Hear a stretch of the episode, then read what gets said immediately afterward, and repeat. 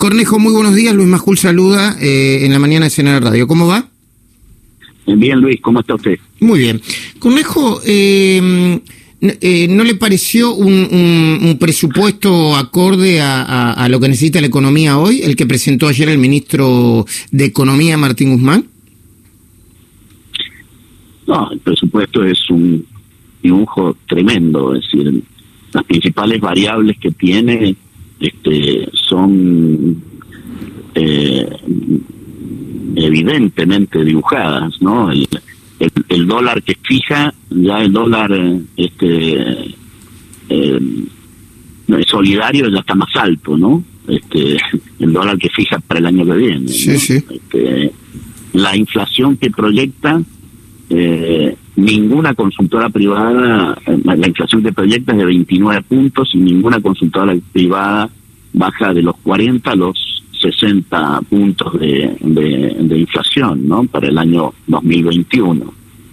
Eh, es un, un presupuesto este, para cumplir eh, la, la, norma, ¿no? Pero además hay mucho cinismo y mucha hipocresía.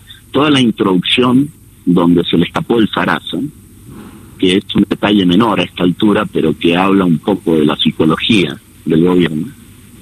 Eh, eh, el, inicio hace una loa a la necesidad de tener un presupuesto para marcar el rumbo y dar señales.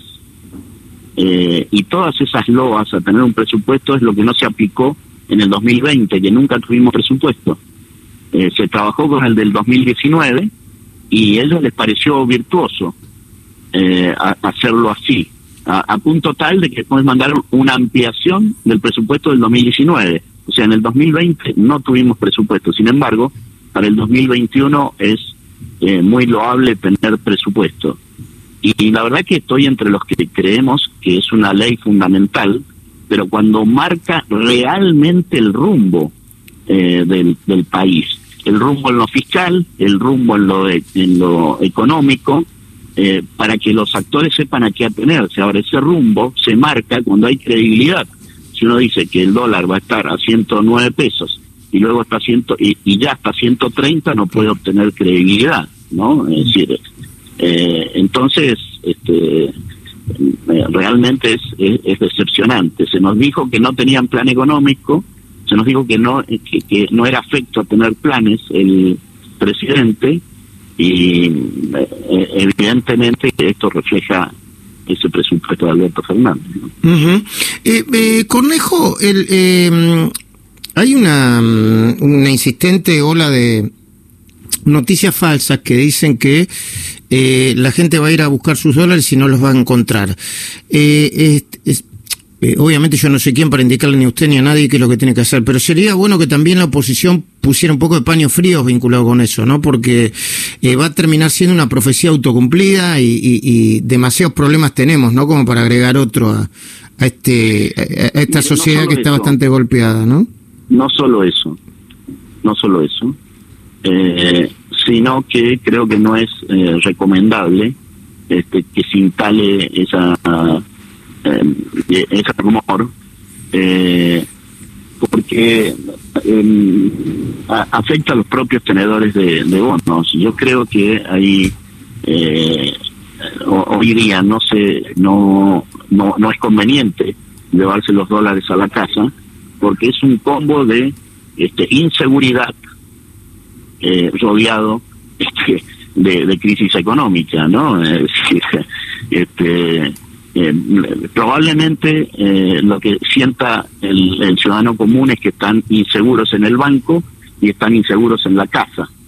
Pero la verdad que es preferible que estén, ojalá no, pero inseguros en el banco.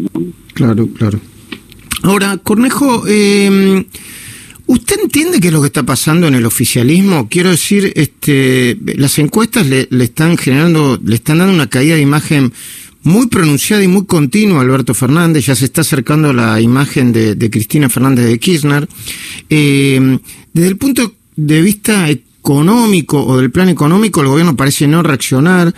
La expresidenta o la vicepresidenta tiene una agenda propia este, y que instala, instala, instala con, con muy pocos límites. Esperemos la Corte Suprema se lo ponga.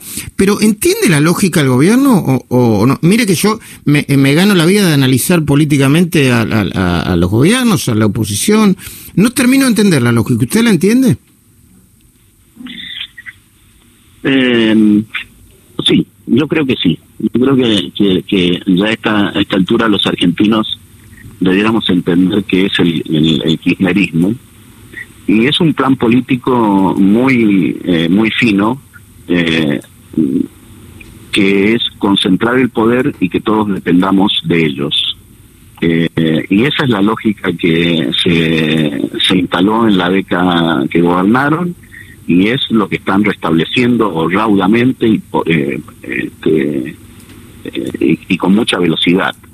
y la pandemia les ha venido como anillo al dedo, porque ahora no solo dependen las provincias, los municipios de las arbitrariedades de un gobierno nacional, eh, este, y no solo meten la mano en la justicia, que es la última salvaguarda que tiene nuestro sistema republicano e institucional, por eso el papel de la Corte es clave, eh, sino que también los privados, con la cuarentena, eh, poco inteligente, dependen de ellos, de los APP, de los subsidios, de los IFE, eh, etcétera. Y ese y, en realidad eh, Alberto ha comprado ese plan. Yo a esta altura este, siempre he tratado de, de separarlos y, y tengo la íntima esperanza de que eso en algún momento ocurra, pero es evidente que Alberto Fernández ha comprado la, la, la receta de ella y la está aplicando a pie juntillos. Pero es como suicidarse políticamente. y no se lo ve incómodo mm. de aplicarlo. ¿no? Mm.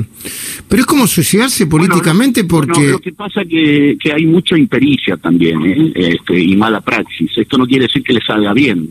Es que este plan político de concentración del poder puede explotar por la economía, ¿no? Si creen que todos van a depender de sus recursos, este, de las eh, de la asignación universal por hijo, de jubilaciones cada vez más magras y achatadas las pirámides del que aportó 30 años, eh, de los IFE o de los ATP, y que los municipios y provincias eh, muy respetuosos del gobierno central, respetuosos hasta un nivel eh, espeluznante de no contradecir nada, ni siquiera la estrategia de cuarentena que ha quedado evidente que era poco inteligente, eh, pero puede explotar por el lado autonómico, ¿no? Puede ser que no se pueda financiar ese plan político de concentración de poder, ¿no? Este, y que una mega eh, este, eh, eh, problemas estructurales de la economía que están aflorando nuevamente, porque teníamos un problema de base que se origina hace muchos años y que venimos arrastrando, pero que la pandemia y la cuarentena poco inteligente lo ha dejado más al descubierto. Puede ser que no puedan financiar ni siquiera este plan político, ¿no? Y empiezan a tener problemas y agujeros y filtraciones en ese plan político, Luis. Bueno, ahora, eh, después hay una paradoja, ¿no? Porque están generando una sociedad este, que rechaza la meritocracia están generando un país. El otro día Patricia Burchi hablaba de un país IFE, ¿no? Eh, eh, todo con 10 mil pesos y, y, y, un Estado paternalista que te dice quédate en casa y cuídate. Ahora, eh, el, el voto... Mucha, gente lo... lo permítame Luis, que mucha gente lo entusiasme ese proyecto, ¿eh? este, de cobrar sin trabajar, mm. puede ser que lo que lo entusiasme, no digo que no, Mm. El tema es que va a llegar un punto en que no se va a poder financiar, porque los que financian son los que pagan impuestos, los que crean riqueza, eh, eh, y, y, allí eh, ya estamos teniendo problemas severos. Ya teníamos antes de la pandemia, ya teníamos en el anterior gobierno y teníamos en el primero y en el segundo gobierno de Cristina problemas de productividad, problemas de creación de riqueza. No crecemos objetivamente del 2010, Luis. Mm. Entonces, eh, entonces, lo que pasa es que el voto es, eh, eh, Cornejo, ahí quería llegar. El voto, el, el, el voto de, del quinerismo, el núcleo duro, está, si uno quiere eh, simplificar las cosas, está en eh, La Matanza, ¿no? Por, eh, la Matanza y, y, y, toda la zona del conurbano. Y ahí el peronismo es intocable. Yo no veo en la oposición que se haya metido en La Matanza para militar y convencer a la gente desde un, con un discurso progresista, pero de verdad. Bueno, la, la, la eh, eh, hoy oposición y anterior oficialismo hemos tenido problemas en el conurbano en, en, en, términos de, de, penetración en esos en esos lugares, ¿no? Eso es objetivamente así. Ahora yo no haría tabla rasa, yo diría yo diría que es una generalización que ellos dependen numéricamente dependen de, de esos numéricamente dependen de esos votos eh, pero también cosechan votos en sectores medios este, que se creyeron la moderación de Alberto Fernández y se creyeron la moderación, se creyeron la moderación este, de, de, la posición del peronismo más este, republicano, si se quiere ponerle un nombre.